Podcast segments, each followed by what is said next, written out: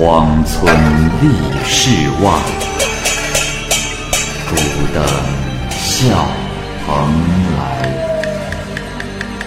雁作人间雨，旷世岂了斋。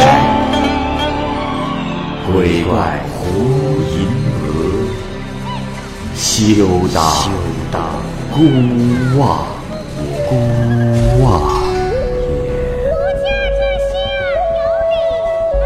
白话《聊斋故事》，《聊斋故事》之《九山王》，蚂蚁播讲。曹州有个姓李的秀才，家里非常的富有，但房子狭小。家中房后有一个占几亩地的园子，荒废着，一直没有使用。一天，一个老头来租房，拿出了一百两银子做房租。李秀才因为家中没有空房，就拒绝了。老头说：“啊，李公子，请不要拒绝，接受下来，不必顾虑。”李秀才不明白老头的意思，姑且收下了银子，想看看老头到底想干什么。第二天，村里人看见很多人去李秀才家，熙熙攘攘，很是热闹。大家都怀疑李秀才家没有房宅安顿这么多人，就去询问。李秀才自己也不知道是怎么回事忙跑回家去查看，可是一点动静都没有。又过了几天。老头突然间来拜访，还说：“哈哈哈哈李公子，这么多天一直寄居在你家，事事都要出设，安炉子、砌锅灶，没有抽出功夫来敬客人的礼节。今天特命小女做些饭菜，希望你能屈驾下顾。”李秀才答应了下来。李秀才一入园中。就看到全新华丽的房子，走进屋里，看见摆设讲究，器具华丽，空气芬芳。酒鼎在廊下已经烧热了，茶炉在厨房中冒着青烟。片刻后就开始上菜了，都是美味佳肴。当时李秀才看到许多少年人在院中走动，又听见儿女们在窃窃私语，木帘内传出阵阵的欢笑声。他猜想这家人大概有上百口，李秀才心中明白，这一定是一家狐狸精。散席回家后，李秀才就想暗中要杀死他们。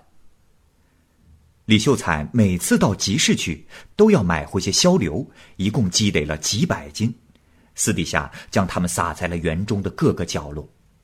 一天，突然点火，一时硝流爆炸，火焰冲天，黑烟弥漫，烧得臭气熏天。顿时烟尘迷目，人靠近不得。只听见火海中哭喊啼叫的声音嘈杂震耳。火熄灭之后，李秀才进去查看，发现满地都是死狐狸，不计其数。正在巡视时，老头突然出现了。面色惨痛，直斥李秀才说：“你我两家素无仇怨，一个黄园子每年给你一百两银子做报酬，也不算少。你怎么这么狠心，把我全家都灭了？这样的凄惨之仇，不能不报啊！”说完，愤恨而去。李秀才疑心老头他们会搞出些抛砖扔瓦的祸事来报仇，但年终也没有发生什么事。到了顺治初年，山里出现了许多强盗，聚众万余人，官府也抓不到他们。李秀才家人口多，成天提心吊胆的，害怕出事。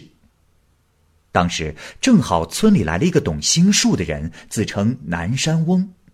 这个南山翁给人预测凶吉祸福，说的和真的一模一样，因此名声大振。李秀才把他请到了自己的家里，求他推算生辰八字。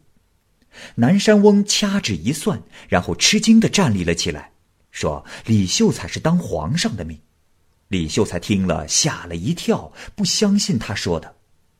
南山翁面色严肃的坚持这么说，李秀才半信半疑，说道：“啊，我看仙翁在说笑话吧？哪有白手起家当皇帝的？”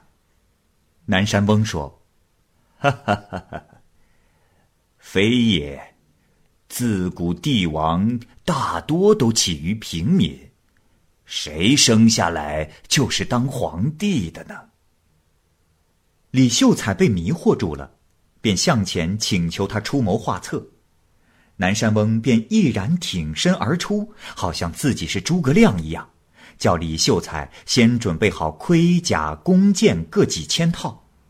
李秀才担心没有人归附，南山翁说。公子勿慌，我去为你联系，深入结交，再让喜好传播福言的人到处宣扬大王是真命天子，到时就会有很多人响应啊。李秀才听了很高兴，派南山翁去执行，并将埋藏了多年的银子挖了出来，用来制造盔甲弓箭。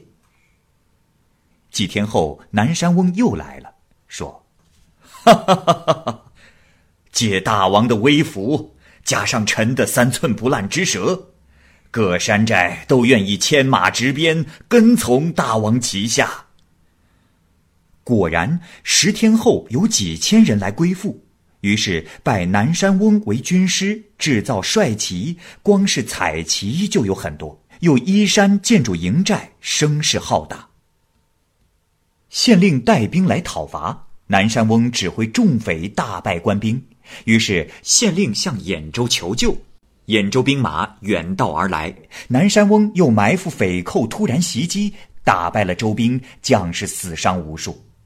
李秀才的声势更加的壮大，党徒数以万计，因此自封九山王。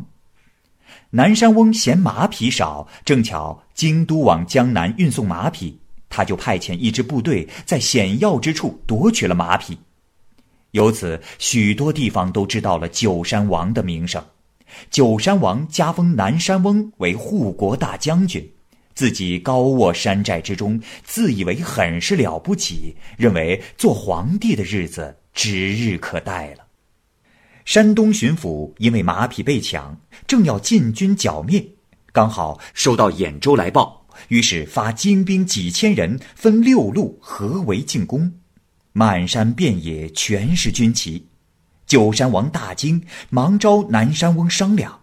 这时南山翁却不知去向了。九山王毫无办法，登上山顶，望着如潮的官兵，说道：“唉，看来我是井底之蛙呀。原来朝廷的势力……”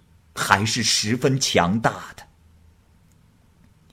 山寨被攻破，九山王被擒，全家被杀死。